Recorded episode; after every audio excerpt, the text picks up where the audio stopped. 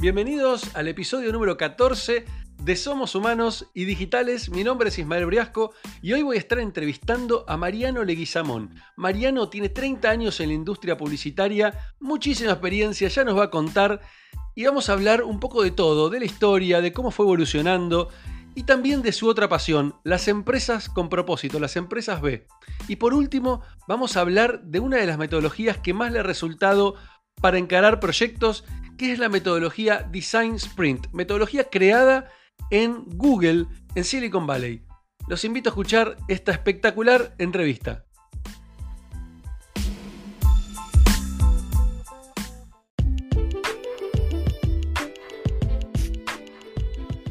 Bueno, estamos acá con Mariano Leguizamón, fundador y director de creatividad e innovación en Salomón Ideas en Acción. ¿Cómo estás, Mariano? ¿Cómo te va? ¿Bien? Muy bien, muy bien. ¿Vos? Todo perfecto. Me alegro. Lo importante bien, como vengo Es lo más diciendo. importante, y más para esta época del año. Si no estamos Sí, bien es un problema.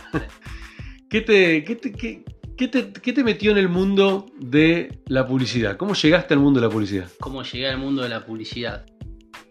Podría decir, bueno, mi, mi papá tenía taller oficio, un lugar que era, enseñaban arquitectura, ingeniería y todo ese tipo de cosas y siempre me gustó, quería ir por el lado de la arquitectura. Me gustaba algo creativo. Y un tío mío, te digo la, la realidad de dónde nació, ¿no? Porque tengo, tengo 48 años y bueno, en su momento, ¿por qué elegí eso y no contador, abogado, cualquiera de las otras? Eh, un tío mío trabajaba en Puen, estuvo en Puenzo, después en la historia oficial, eh, después pasó a Flenner, eh, Luis Esquivel, y estaba en cine. Y dije, che, qué interesante este mundo, y me puse a estudiar eh, fotografía, y bueno, me interesé por ese camino. Empecé con él en Flenner Films en el año 89. Eh, este año sí se, están cumpliendo los 30 años en el mundo publicitario y ahí seguí. Después eh, me empecé a meter en el mundo de productoras de cine, fotografía, distintas variantes y me di cuenta que me gustaba pensar las ideas más que, que solo producirlas o filmarlas o sacarle fotos. Dije, che, pero yo quiero pensar las ideas. Y ahí me dijeron, tenés que ser creativo publicitario. dije, ¿qué? ¿Qué, qué es eso? ¿viste? Y bueno, me explicaron que estaba el ¿De qué, de qué año estamos hablando? año terminé el colegio en el 89, Ok. 90, 91, y ahí cuando empecé a ver que me pasaba eso, que quería pensar las ideas, aparte de producirlas, porque me encantaba la parte estética. Y bueno, ahí empecé a averiguar qué era lo que hacía un creativo publicitario, me explicaron que estaba el redactor, el director de arte, que trabajaban en duplas creativas, en las agencias de publicidad, ¿no? Y ahí fue que dije, bueno, listo, estudié fotografía, cine, vamos por el lado de director de arte. Y bueno, estudié aparte de cine, después me puse a estudiar publicidad en la fundación y después de creatividad en la Asociación Argentina de Agencias de Publicidad, se llamaba en ese momento, ahora le sacaron una A, es AAP ahora. Y bueno, y me fui preparando y después la primera agencia que entré fue gracias a uno que vino a dar una charla a la fundación, eh, Armando Morando, que siempre estoy muy agradecido. Eh, él era director de producción de, de Casares Grey y vino a dar una charla y bueno, cuando salió lo, lo, lo y, le dije y le fui a presentar la carpeta de lo que hacía de producción, ideas que tenía de storyboards y eso. Y ahí entré de trainee en, en Casares Grey. Y con el tiempo después, eh, Fernando Vega Olmos, que era que estaba director general creativo ahí, bueno, me llamó un día, vino a verme ahí a, a- bajó, porque estábamos en Suipacha 180, bajó de piso, estábamos producción abajo, creatividad arriba, y, y me dijo, mañana empecé a hacer creatividad y empecé con Nico Pimentel, que fue mi primer dupla creativa. Wow. Así O sea, que... estuviste en, el- en- en los comienzos de alguna manera de- del mundo publicitario en serio, en, en la, época de oro de la, La Argentina. época de oro, Claro, sí, claro. la época de oro. Claro, a eso me refería, ¿no? Y, y hubo muchos, sí, obviamente hubo antes gente súper recontra, o, o Casares, Rafa, claro, eh, Dreyfus, un montón de gente súper recontra regroso que seguía, que fueron los grandes maestros. Y sí, esa fue la época, o sea, en ese momento estaba. Hugo Casares todavía estaba en la agencia, entonces capaz venía, bajaba y vos estabas así haciendo algo, como estamos acá con las Mac, algo y te decía, che chiquito, contame, ¿qué te parece a vos esto? Te decía, viste, de algo que estabas viendo y vos decías, ¿qué le digo yo a Hugo Casares? ¿Viste? O sea, decime vos, pero bueno, tenían esa humildad. Y ahí estaba, de director general creativo estaba Fernando Vega Olmos, y después estaban de director creativo estaba Pablo del Campo, eh, Juan Coco Cherny, eh, todos creativos muy buenos. De redactor estaba. Pero estamos hablando, estamos hablando de una época donde las computadoras recién no había, todavía, no claro, había. ni siquiera habían arrancado. Habían arrancado, estaba la Mac, la, la cuadradita. Ajá. Que ahí fue yo cuando la vi me enamoré de él, porque dije, mirá lo que podés hacer, viste, Claro, hoy claro. es obsoleta, pero, pero sí, no, no, no había, era todo. eh, vos, que me encanta eso igual, y hoy creo que se está volviendo a eso, y, y- y- y cada vez quiero hacer más eso, es eh, mucho papel, blogs grandes, rafiar todo, viste, o sea, vos presentabas una idea y era. La pensabas, todo, todo lo escribías en el blog y ibas viendo y ibas peloteando con tu dupla y, y después cuando las bajabas la- las hacías el rectángulo del aviso y ponías el titular o ponías viste un simulado de titular y, y los dibujabas la imagen todo y presentabas todo así y cuando se aprobaba recién porque claro no había no había internet casi Claro.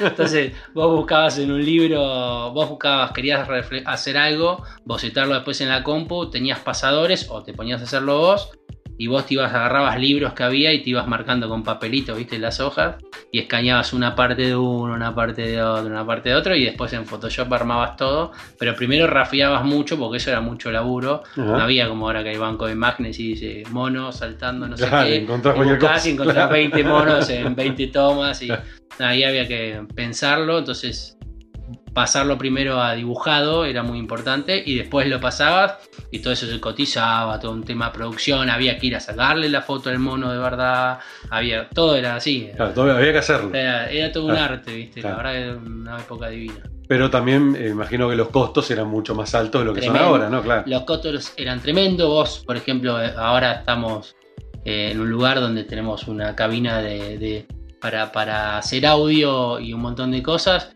En ese momento tenías la cabina en Grey, tenías la cabina para donde venía, no sé, el Tero, Alfredo Casero a hacer voces, venía todos a un lugar que era una cabina especialmente armada y no todos lo tenían.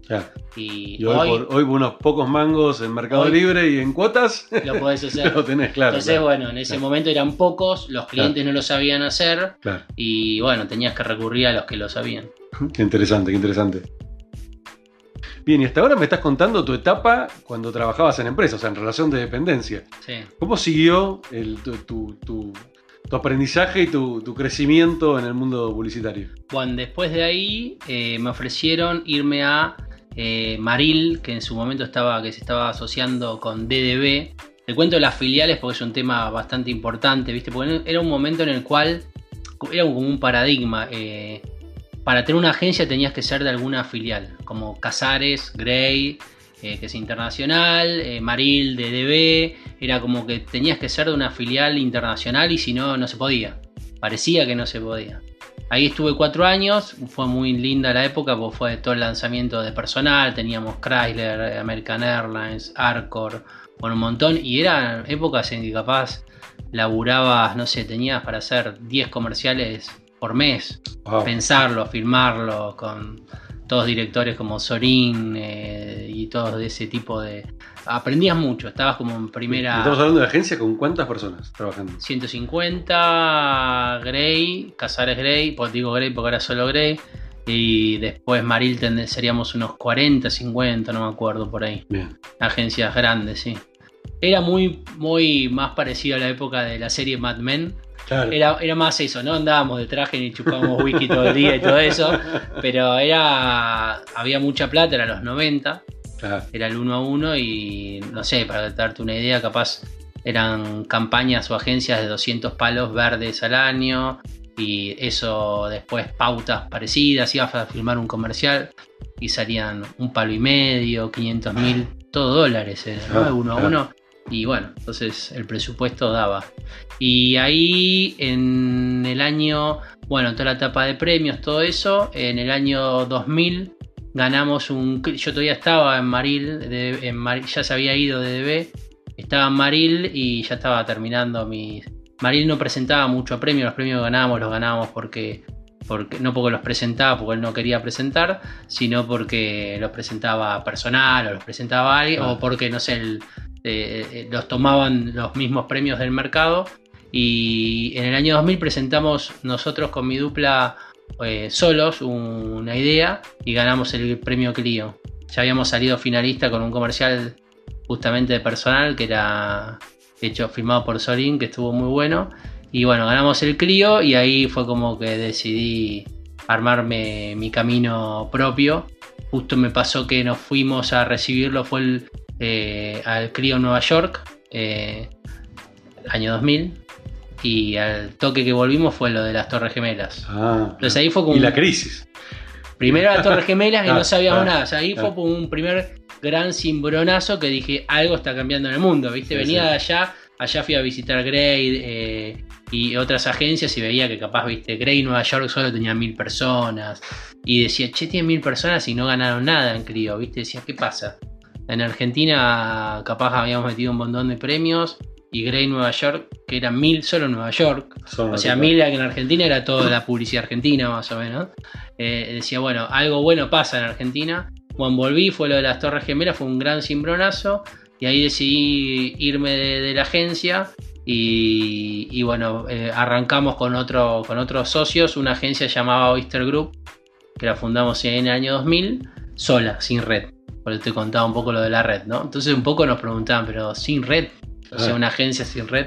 Y empezamos de a poco a meternos mucho. Antes la, la creatividad o los equipos creativos te ocupabas de lo que es ATL.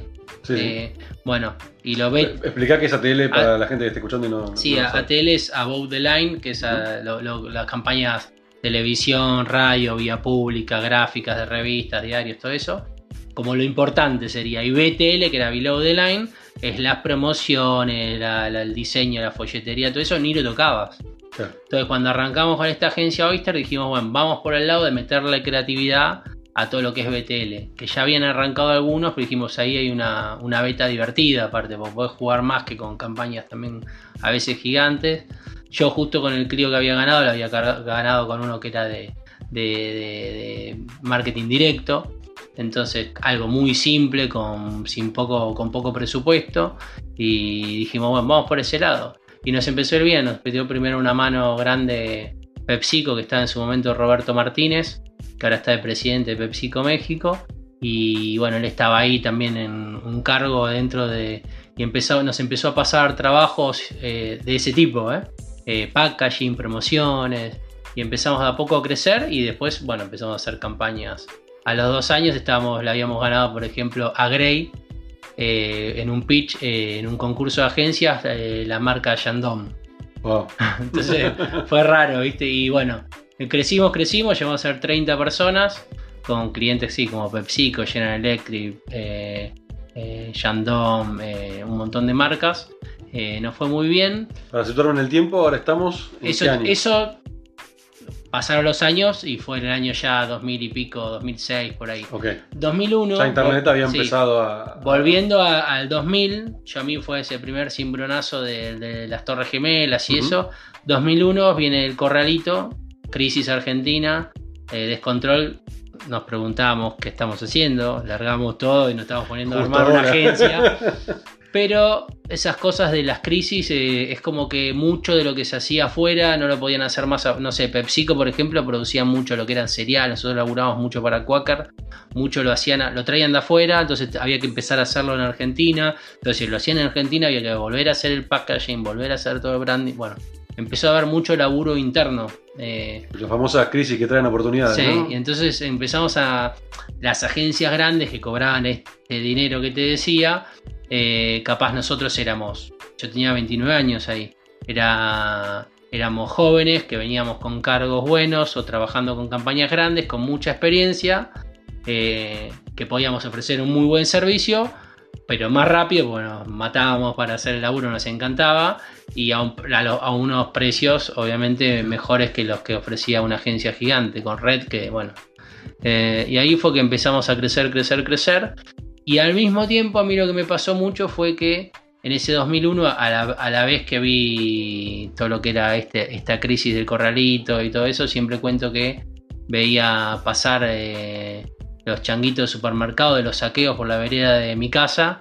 Estaba viviendo en San Fernando y, y decía, estaba con el premio ahí, viste mi casa, todo lindo, todo divino, y decía, se me caían las lágrimas, tenía mi primera hija eh, Candela, chiquita todavía, decía, ¿qué estoy haciendo? Estoy vendiendo celulares, jabones, está todo bárbaro, pero ¿qué estoy haciendo por todo esto que está pasando, ¿no? Por, por mi país, por mi ciudad, por lo que sea. no, había, un propósito. Claro, no había, había cero propósito. Más que más lo que uno está acostumbrado a hacer, porque te vaya bien a vos, a uno mismo. Y a los que te rodeaban, pero bien económicamente sobre todo, ¿no?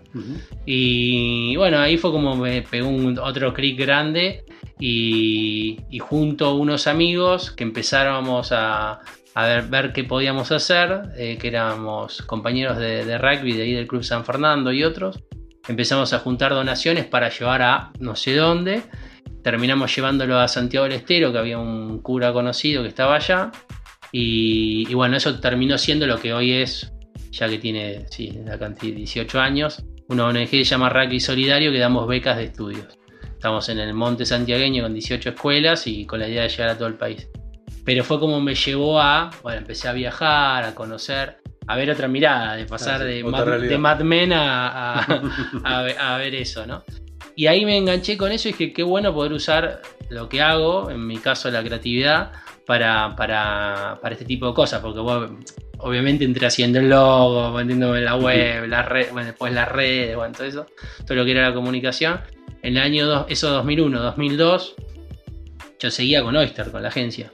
2002 eh, nos vine a ver por la, por la que estaba en prensa en la agencia. Me dice, che, tengo Bea Pelizari, que es, venía de Fundación PAR, que es el tema de discapacidad, que estaba armando una ONG que se llama La Usina, Concientización en Discapacidad.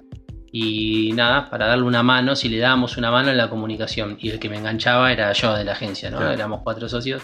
Al que le gustaba era yo, que tomaba ese tipo de cosas. Ad honorem en, aplicaba mi parte, pero en tiempo libre, ¿no? Y bueno, le hicimos la primera campaña en la usina, ganamos premios, estuvieron muy lindos. Y ahí me dijeron, che, está Yoka que necesita. Bueno, hicimos campaña Yoka. Después hicimos campañas con Juan Carr, que estaba arrancando junto a Rugby Solidario. Y me empecé a meter mucho a pensar ideas. Yo ya venía, siempre me gusta nombrar a los que fueron mis maestros, como Norman Morando o bueno, Adrián Armida en, en, en Grey.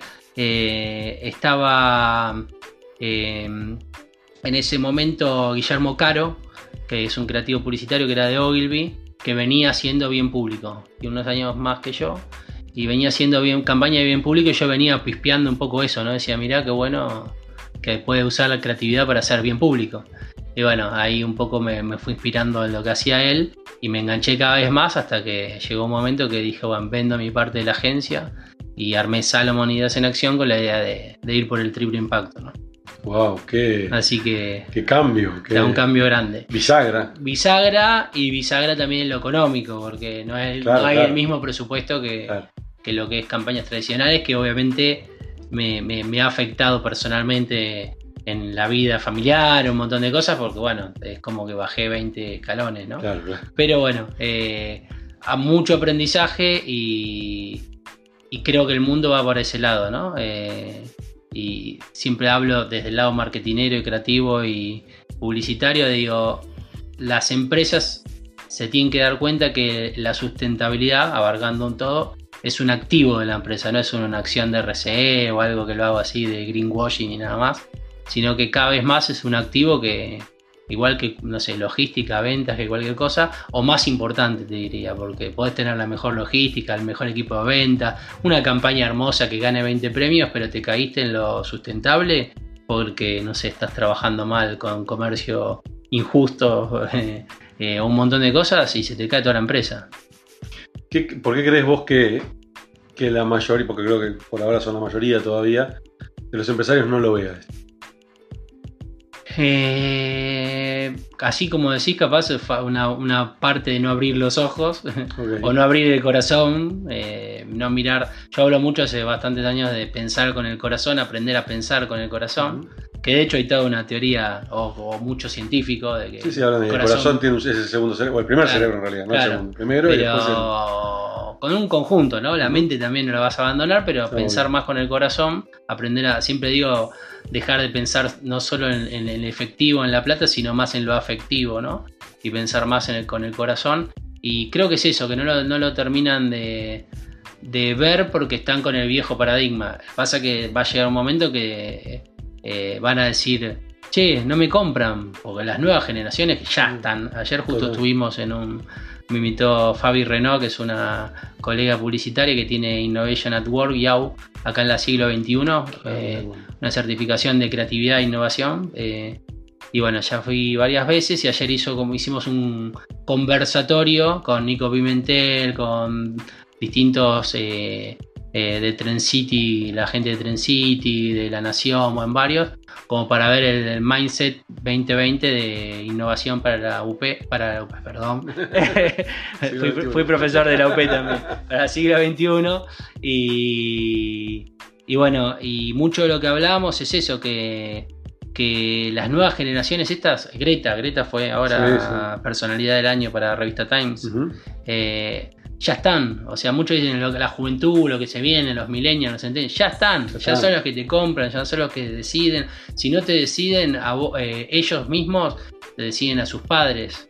El otro día contaba, ya no me acuerdo en qué evento, fue que estábamos hablando y contaba uno de un caso, ah, eh, justo en el evento de 100 empresas B, que llegamos a las 100 empresas B en el país y uno de los que estaba nuevos que estaba certificando contaba un caso de, un cliente que hace vasos, eh, eh, no sé qué, y había hecho el festejo de, cumpleaños de la nieta, muy feliz y se armó con todo el adorno, las cositas, qué sé yo.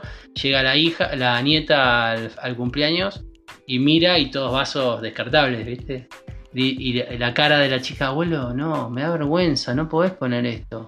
No, por favor, yo no, no, no quiero recibir a mis compañeros. No, y tuvo que. Dice que al tipo se le cayó todo, claro, no, no ni lo ves eso. Bueno, ese público es esa gente, no hablemos más de público, esa gente eh, que ya son los que están decidiendo, y si no deciden en ese abuelo, aunque sea una generación, que va a decir, un, cachetazo tiene que cambiar. es una generación que, como decís vos, este, este, está, tiene un nivel de conciencia tremendo y está empezando a impactar en los adultos. Yo, tengo, yo tengo dos hijas adolescentes y, siempre cuento esto cuando doy alguna charla, eh, que mi hija más grande, que de hecho hoy a la noche me estoy yendo a su graduación, este, eh, un día voy y le veo un tatuaje que se había hecho en su brazo y, mi primera expresión que me salió fue, mi amor, qué lindo, qué femenino. Se le transformó la cara. Y dijo, papá, no, no podés decirme femenino, porque quiere decir que si es grotesco no, es, no, lo puso a una mujer.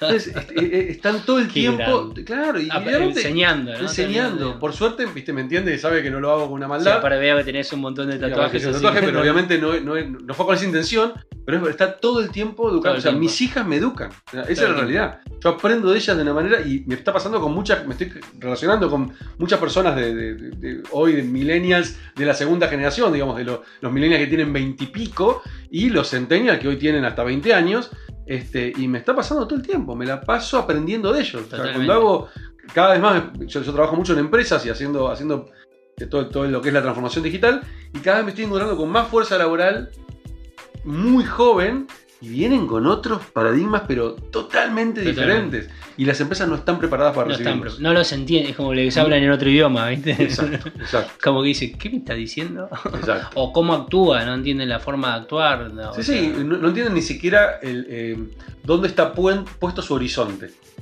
¿Sí? Porque viste, el horizonte de las viejas generaciones estaba puesto en hacer carrera, crecer dentro de la compañía, eh, jubilarse, bla, bla. Y estas nuevas generaciones, no, el horizonte está puesto en dónde me voy a ir de vacaciones, dónde voy a viajar. Disfrutar la vida. Disfrutar la vida, esa, es la cuestión. Y, hay, un, hay, un, choque muy grande entre dos extremos de las generaciones que no, no pueden entender, no, pero disfrutar la vida es cuando ya estés hecho.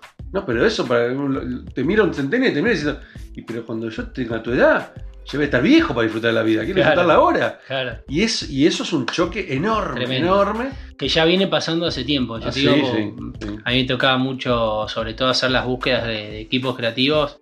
Y, y, viste en un momento cuando hablabas con gente de los de recursos humanos, te ya te hablo hace unos años, ¿eh? te decían, ¿qué pasa? ¿Viste? Porque nosotros vivimos como vivimos esa época de oro, también nos pasábamos sin dormir, o sea, laburábamos como locos. 20 horas era normal. Y capaz las nuevas generaciones es, no, yo a tal hora me voy, hoy tengo fútbol, tengo fútbol, o sea... Y tiene prioridad por encima Claro, sí, pero hay que presentar y que la... Y mucho lo que me decían también es, estas generaciones también vieron a sus padres que también se deslomaron y capaz vino el 2001 o los que venga cada tanto y se quedaron sin laburo, sin cosas y, decían, y al final entregaron su vida para qué y dicen yo voy a disfrutar y bueno, seré más rico, menos rico o no seré nada, no viviré normal, pero ¿para qué, para qué trabajas? Para disfrutar, para vivir. Entonces, eh, por eso me explicaba un poco por qué era que no, para nosotros el compromiso era que hagan lo que nosotros hacíamos, había que quedarse a cualquier hora, hay que quedarse. Y no. Y bueno, bueno fíjate, que hoy en día muchas empresas están trabajando todo este tema de cómo, cómo lograr que, que los colaboradores de la compañía sean felices. Porque está demostradísimo, aparte, una persona feliz va a trabajar mucho mejor. Es más, hay muchos experimentos interesantes, como Microsoft en Japón, que hizo este experimento de trabajar solamente cuatro días a la semana. Y el resultado fue un incremento de la productividad de arriba de 60 y pico por ciento. Con lo cual, eh, eh, está cada vez más demostrado que esa filosofía de laburemos 16 horas, 14 horas por día, no, es beneficiosa, no sirve. O sea, la gente se termina quemando y termina, termina generando lo contrario a lo que estaba buscando. Totalmente. Este, entonces hoy, al, contrario, está buscando, bueno, cómo eh, optimizar esos ese tiempo de trabajo para que la gente en realidad pueda disfrutar de su vida y este, el tiempo que esté en la oficina lo, pase bien. Obvio, y mucho por resultados. Y, Exacto, basta de horario. home office. Y, Exacto. Está bueno igual juntarse. ¿eh? sí, sí, coincido. Yo, pasé, yo pasé por todos, ¿eh? de oficina, como te digo, de 30 personas que te entrabas a tal hora y te ibas y te quedabas hasta cualquier hora, eh, hasta home office, hasta coworking, y decís, hay que juntar, está bueno juntarse. Ayer que hicimos, por ejemplo, como te digo, este, este conversatorio de innovación ahí en, la siglo XXI, eh, cuando te juntás salen otras cosas, eh, te juntás, charlas, te ves las caras, los gestos, conoces a la persona. Eh, sí, sí, más, y más sabiendo que la comunicación no es solamente las palabras y, necesitas ese, el, ver cómo reacciona el otro, el poder. Y es parte también tiene que ver con eso que te decía hace un rato de volver al papel, viste, escribir, o sea, no solo compu y qué sé yo, no, escribir, bajarlo ahí. Eh, bueno, encontrarse un poco es eso, ¿no? Volver al, encuentro. Que muchas de las cosas, bueno, este, me queda muy fresco esto de ayer, porque hablamos de traperos, hablamos de... Había un tipo productor de, música muy conocido. Eh, no, no, digo todos los nombres porque capaz cosas que hablaba, pero de repente que hablaba de, no sé, de ofertas a, estos que hacen trap. Eh, y que ofertas millonarias que las han rechazado. Y, viste, si no, no, no, entiendo, viste, antes era, wow, triunfaste. Claro. Y decís, eh, sí, cambió el concepto de éxito. Cambió el concepto de éxito. El tema es buscarle el equilibrio, ¿no? Porque obviamente hoy por hoy todavía seguimos necesitando del dinero para vivir. Que también eso cada vez más también se va rompiendo, ¿no? Hay gente que, no sé, tiene un, una, una, forma de vida que no necesita del dinero, porque bueno, cada vez más hay, no sé, podés generar casas autosustentables, hay un montón de cosas muy profundas, ¿no? Ya, pero... y, tengo, una consulta ahora con el tema de, empresas B, ¿no? Eh, y, todo esto que te estás metiendo bien de lleno en este momento. Eh, ¿Cómo crees que la tecnología o, lo digital, más que la tecnología, el mundo digital, facilitó el que, el que pudieran existir eh, las empresas de Porque yo creo que gran parte, gran parte de que puedan existir hoy y que se esté dando este boom este, cada vez más fuerte, y no es solamente en Argentina, sino que es a nivel global, creo que la tecnología o, la digitalización o el mundo digital o Internet facilita mucho más ¿no? la, posibilidad de, que, de, hacer empresas de triple impacto. Sí. Mira, tengo un análisis un poco histórico, ¿no? Viendo, como te decía en su momento, que hace un rato hablábamos de, las computadoras, ¿no? Del mundo de, yo, por ejemplo, cuando era, cuando era chico no me gustaban las computadoras, solo para jugar a los jueguitos, pero tampoco me quedaba mucho. Me gustaba, como me sentía, viví siempre cerca del río, qué sé yo, prefería irme a andar en bici o jugar a la pelota y no quedarme. Y las computadoras era algo que era, no sé, era. Cuando apareció la Mac fue como una herramienta que nada, pues me servía para crear. Entonces ahí sí me gustaba la computadora. Con lo que es internet y las redes y todo lo, que es eh, la transformación digital, lo mismo. De repente, si vos lo podés empezar a usar para crear un montón de cosas, generar impacto y todo eso pasa a ser como toda herramienta. Si la usás para algo que está bueno, eh, está buenísimo. Y con lo que es, eh, justamente lo que venimos hablando mucho para mí es súper importante, de hecho lo estamos dentro de la empresa y dentro de otros ámbitos donde estamos, hablamos mucho de, la transformación digital, ¿por qué? Porque una síntesis medio trabalengua que hacemos es cómo usar, eh, te hago el racional primero, 2030 tenemos que apurarnos porque más allá de ser caóticos o lo que sea, tenemos que apurarnos porque tenemos que tratar de mejorar el mundo donde estamos porque científicamente es cierto que, estamos complicados, más allá que también no lo vean y un montón de, empresas y países y lo que sea, estamos en una situación difícil científicamente comprobada. Entonces hay que acelerar, pero ¿qué pasa? Un montón de cosas van más rápido que el poder de aceleración que tenemos. Todo lo que decimos es que es aprovechar el poder de las nuevas economías, que las nuevas economías es todo esto, sistema B, economía naranja, economía azul, todo lo que es cómo usar la economía pero para el bien común, ¿no? Eh, a través de las nuevas tecnologías para acelerar, o sea, necesitamos de las nuevas tecnologías y la transformación digital para poder acelerar todo eso. Y, bueno, obviamente todo lo que es en el mundo empresas B, que es solo una parte, una partecita te diría, eh, es como que lo que es digital y la transformación digital nos está ayudando a acelerar mucho. Por ejemplo, ahora que es con el tema que vamos a hablar de también de Design Sprint, nosotros armamos Design Sprint con impacto, DSI, ¿no? Es solo trabajamos también con empresas de triple impacto o que quieran generar triple impacto. Y por ejemplo, uno de los primeros casos en los que trabajaron, nosotros armamos equipo con Romina Florentino, que venía de años largos en Kimberly Clark en, lo que es eh, IT, en todo lo que es transformación y bueno, Scrum Master y se empezó a meter en todo lo que es eh, metodologías ágiles. Eh, con Andrés Especial también, que también es consultor B y también coach ontológico de Conscious Business, de todo lo que es negocios conscientes. Yo me empecé a ver, también queriendo evolucionar un poco, decir, empecé a ver que había mucho de lo, de lo creativo por ahí más allá del creativo publicitario típico, real, como te contaba al principio, dije, bueno, está pasando mucho de lo creativo ahí en las en el contenido, en un montón de cosas que de ese tipo que, que digo, cómo empezar a nutrirme de eso. Y bueno, empecé a estudiar, primero estudié socio, que averigüé para coaching, varios amigos, Talo Leguizamón, que es uno con el que estoy, o Bautista Segons, que es otro que está con, que hacemos cosas, me, capaz me decían, no sé si no te pongas a ser coach, vos que venís de, del mundo del deporte, yo soy entrenador de rugby, hice ah, todos los tiene mucho de eso, y venir del mundo creativo tiene mucho de eso, entonces, entonces estudié sociocracia. Ah, mira. Eh, puse a estudiar eso. Eh, y después cuando me contaron lo de Design Spring con Impacto, me copé por ese lado y estudié eso. Me puse a estudiar eso que, y a, a, perfeccionarme en eso que dije, está buenísimo. Yo veía, por ejemplo, Design Thinking y decía, este es el proceso creativo que usamos en la agencia, enlatado en realidad. Pero bueno, me gustó mucho la. Entonces, capaz no me motivaba mucho, porque era como que te enseño. Te digo la red. Es como que, más, eh, con todo el respeto del mundo, pero te digo la receta y después pensar. O sea, no te digo más nada, no. Terminemos el proceso creativo todo.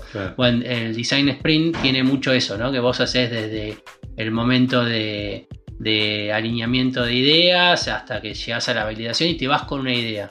Eh, no súper desarrollada, pero te vas con una idea consensuada. A ver, aprovechemos el, que justo tocaste el tema y, para, que los que estén escuchando y que no escucharon nunca sobre Design Sprint o que quieren entender un poquito más, eh, ¿qué es Design Sprint? ¿Cómo lo podrías este, resumir? Y después entremos un poquito, si querés, en detalle de, cómo se hace un Design Sprint por encima. Obviamente no vamos a, a hacer un curso de Design Sprint, pero por lo menos para poder comprenderlo más en profundidad, porque creo que es una herramienta hiper poderosa y que ya está súper demostrada este, a nivel global, lo utilizan muchísimas compañías y, creo que está buenísimo que la gente empiece a conocer y se empiece, empiece a, investigar sobre el tema. Es un proceso, podemos hablar del proceso creativo, es un proceso, a veces hablamos de metodologías, herramientas, es más un proceso. Eh, que lo que busca es en muy poco tiempo, de hecho son 5 o 4 días y hay hasta ya cosas de un día eh, que se va usando lo mismo, lo mismo eh, en el cual podés en poco tiempo sacar una idea validada. Una idea validada. Y mucho de lo que nosotros, esto va creciendo y va mutando, ¿no? De hecho, cuando lo creó Jack Nave y todo, es como que te da permiso como todo esto nuevo que lo vayas mutando y transformando, qué sé yo. Pero nosotros lo que vimos mucho que tiene este poder de aceleración, que está bueno. Si no, antes la típica era entraba un proyecto, te entraba un brief, el brief iba no sé dónde, lo investigaba, tardaba, lo, bueno, todo esto que contaba hace un rato, lo bocetabas, lo mandabas, qué investigación de tardaban años y cuando salía capaz ya, o más, ya tarde. Antes no, pero ahora más que nunca, ya es tarde, eh, ya es viejo, la tipografía que usaste ya no va más, no sé, miles de cosas. Y esto, y esto sirve por lo que por lo que estuve investigando un poquito de Design Sprint, sirve para... Para todo. Es más, muchos lo llaman Sprint directamente, ya para sacar la palabra Design para no confundir, ¿no? Muchos lo llaman Sprint. Lo que pasa que está en Sprint también en la parte Scrum, y eso confunde, pero sí. Pero, pero sí, sirve para todo, hasta serviría personalmente si quieres hacerte vos un... Claro pero lo que tiene es eso, a mí lo que me atrajo mucho que es el proceso creativo, yo lo que le decía, yo lo voy viendo de mi lado publicitario y de creativo publicitario, es que para mí es como la democratización de la creatividad. Si no antes era creativos, viste, no, son solo uno. Yo le decía, mira, viviendo de adentro, o sea, no es que sos un iluminado ni el otro es un iluminado, o sea, es más tiempo le dedicás, a veces te sale, a veces no te... Es como un jugador de fútbol. Yo en clases que daba ahora sí vuelvo a y charlas en la Universidad de Palermo de creatividad le decía, a ver, esto es como un jugador de Messi o Maradona o quien sea. Vos podés estudiar la escuelita de fútbol, eh, profesor de educación física, estudiar medicina para saber los músculos, árbitro porque querés saber las leyes, todo. Después capaz entras a la cancha y no quiere decir que seas Maradona. Y Maradona es Maradona y Messi es Messi y después, bueno, depende mucho de la voluntad, a veces también de la suerte, de, del entorno, del entorno, un montón de cosas, pero, pero esto lo que te... A ver, como hablamos también del tema de, de la creación, más allá de las religiones, pero como todos podemos tener el poder de crear, ¿no?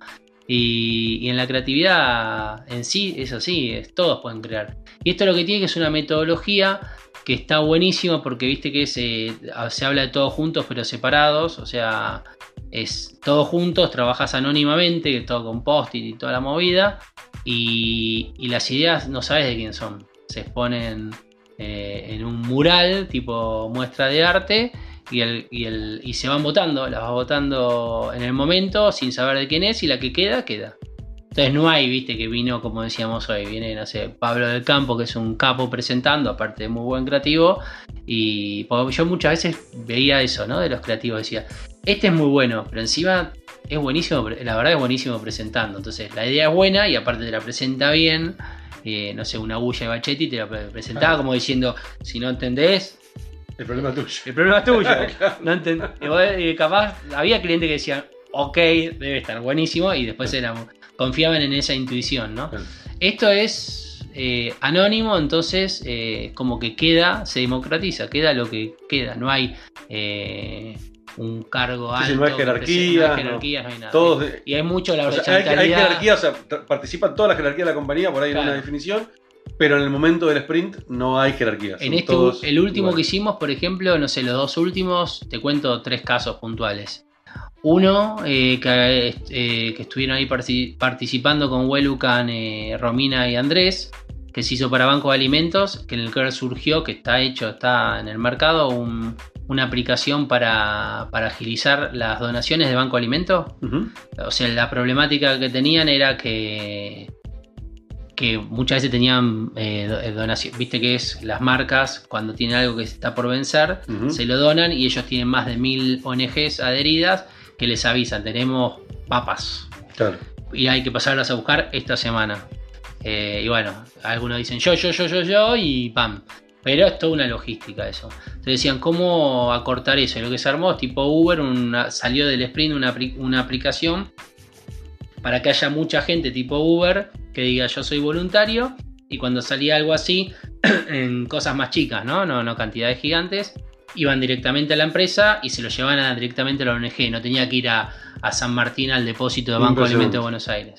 Bueno, ahora lo vamos a iterar eso porque faltan cositas. pero, la idea surgió, en cinco días en un sprint. Ya tenía, ya tenía la, ya tenían eso en vista con ganas de, pero no sabían cómo y lo plantearon como desafío y salió esa aplicación y se hizo. Lo que contaba la, la- la directora de Banco de Alimentos, decía, cuando lo vi el prototipo lo quería navegar, decía, no, no, esto es un prototipo. Pero eh, se le caían las lágrimas porque decía, oh, es realidad. Y en poco tiempo, como Claro, te digo. Si no claro. antes en la agencia era, hago, te presento el boceto, después, bueno, lo mando a programar, pero pasaban Ah, meses. ah. y meses. Bueno, otra, por ejemplo, para Temple Bar, cerveza, digo, tres casos totalmente diferentes, ¿no? Temple Bar Cervezas, eh, también se le hizo todo un trabajo para ver la sustentabilidad en, en- Temple Bar, ¿no? Eh, o, por ejemplo, lo último que hicimos fue eh, trenes argentinos, para ver la sustentabilidad en la red ferroviaria, que está buenísimo, pues, súper multiplicador. Ahí hay mucho ejercicio a la hora de armar el equipo también, que yo trato de hacer mucho hincapié. Por ejemplo, ahí en el equipo habíamos armado al principio, había gente de, no sé, de recursos humanos, de, de sistemas de acá, de allá, allá. Lo habían armado y digo, bueno, ¿cómo lo completamos más? ¿Viste la pregunta de ellos? Mete gente de operaciones, mete gente de limpieza. Y terminaron, o sea, hicimos lo más diverso que se pueda, mejor. Y a la hora de trabajar, eh, te aseguro que el de limpieza era aportaba 20 veces más que muchos que capaz, eh, no sé, que otro que venía, que venían de sustentabilidad, por ejemplo. Eh, la creatividad también depende mucho del día, cómo estás. Y bueno, es como que eso, eso la, diversidad, algo que en lo que vengo incursionando mucho, te da también mucho poder de creatividad. Yo por eso también me metí mucho con lo que es discapacidad y eso armamos con la usina. Hicimos un primer trabajo con un equipo, yo le venía haciendo la comunicación y me pedían, eh, esta la tal, le hacía los diseños de, onda con la agencia y en un momento, bueno, fue el planteo de armar un equipo creativo, que ya lo habíamos visto en la casa de Carlota de España y se armó un equipo que se llama Gota Studio de personas con discapacidad que trabajan en, sí, en redacción, en diseño, en todo, ¿no? O sea, es un mix, ¿no? Con personas con, con discapacidad y sin discapacidad. Eh, bueno, nada, todo, jugar mucho con todo ese tipo de, de- uniones, ¿no? De tratar de, unir, de unir puntas, como decía Steve Jobs, que de eso se trata, ¿no? Totalmente. Y si, si alguien que quiere arrancar a, a comprender más este, el, el tema de sprint, ¿qué le recomendarías? ¿Por, por dónde arrancar? El, bueno, el, li- el libro, El libro este de. Jack, está, está muy bueno. Y, y ¿Cómo se llama el libro para recordar? Eh, Sprint. Sprint a secas, sí, ¿no? sí, sí, Sprint. Si lo buscan así lo van a encontrar así. Y hay que pedirlo afuera. Igual acá todavía no está. No, sí, sí. Sí, ya Acá está. ya lo están vendiendo. De Ah. hecho, yo lo busqué otra vez en Mercado Libre. Ah, Creo que bien. Cúspide lo tiene. ah, bueno. En el momento no estaba. Eh, Y ya está en español incluso. ya- bueno, eh, eso y después, desde ya nosotros lo estamos eh, dando talleres de... Ah, dan talleres. nosotros estamos Ah, dando talleres. buenísimo. Te digo cómo es la metodología, cómo lo hacemos nosotros, que es parte de lo divertido también. Es nosotros hacemos así con las marcas o con las ONGs. eh, no- nosotros trabajamos, por ejemplo, con Temple Bar o con Trenes Argentinos.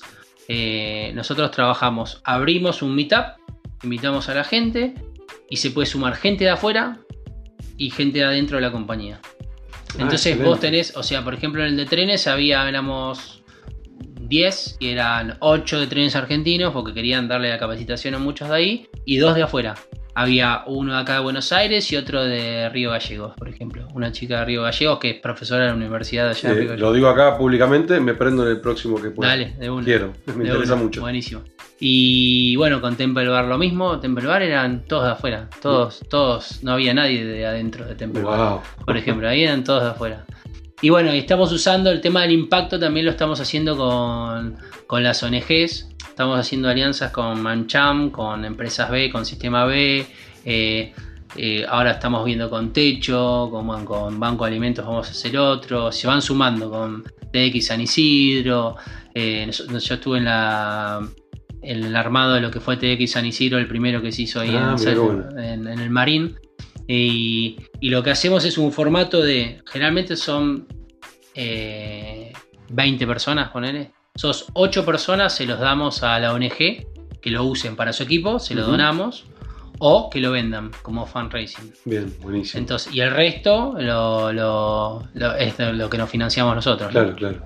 Así que, que bueno. Y si así. alguien, si alguien quiere, quiere saber más sobre el tema, ¿dónde puede encontrar información? Puede para- entrar en, la, en las redes de Salomon, Bien. eh, Salomon Ideas en Acción, Bien. en Instagram o Facebook. eh, ahí van a ver información, ahí escriben o a, a- a mi mail personal, si quieren, mariano arroba salomon.com.ar o Salomon con doble, Doble M. Doble M, Doble M. importante. Salomon con doble M. Eh, o lo googlean hoy por Sí, hoy. bueno, diría, pero bueno, para facilitar más. Sí, y, y bueno, eh, y, y están los talleres que son generalmente de cuatro días, también estamos planteando algunos de dos días que nos están pidiendo algunas empresas. También hay empresas que de repente quieren que sea privado Claro. eh, por, por confidencialidad de lo que el desafío que tienen y ahí es in company. Y los talleres están eh, 15 mil pesos cada taller, Espectacular. eh, que es un precio Sí, sí, creo que Acorde. Totalmente acorde, sí, sí. Sí, sí. Más en la época que estamos Totalmente. viviendo. Mariano, un enorme, enorme placer. Este, gracias, por, para mí. gracias por venir y gracias por contarnos toda tu historia. Creo que es súper interesante nada, todo el trayecto. Y bueno, para mí el, el final es es súper enriquecedor esto que estás haciendo de, de- de realmente hacer algo con propósito. ¿no? Este, yo estoy muy, muy alineado con eso. Vengo también eh, enf- reenfocando mi, mi, mi, parte profesional hacia, hacia encontrar el propósito. Y la verdad que no solamente creo que nutriste a todos los que van a estar escuchando este podcast, sino que también me nutriste a mí con, Bueno, con lo es- que traje. esa es la idea. Muchas gracias. bueno, a vos.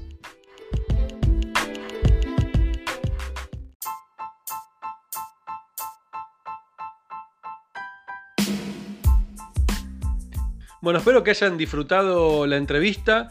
Eh, como siempre, los invito a que me dejen sus comentarios y vamos a hacer algo distinto para la próxima entrevista. Me gustaría que me sugieran personas eh, que ustedes creen que pueden llegar a ser interesante sumar al podcast.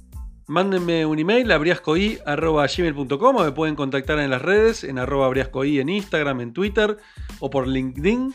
Eh, y tírenme ideas. La verdad es que cualquier idea va a ser bienvenida. Les voy a empezar a armar una lista de futuros invitados, ya sean presenciales eh, o remotos. Pueden ser de Argentina, de cualquier otro país. Les mando un abrazo gigante y nos vemos en el próximo programa de Somos Humanos y Digitales.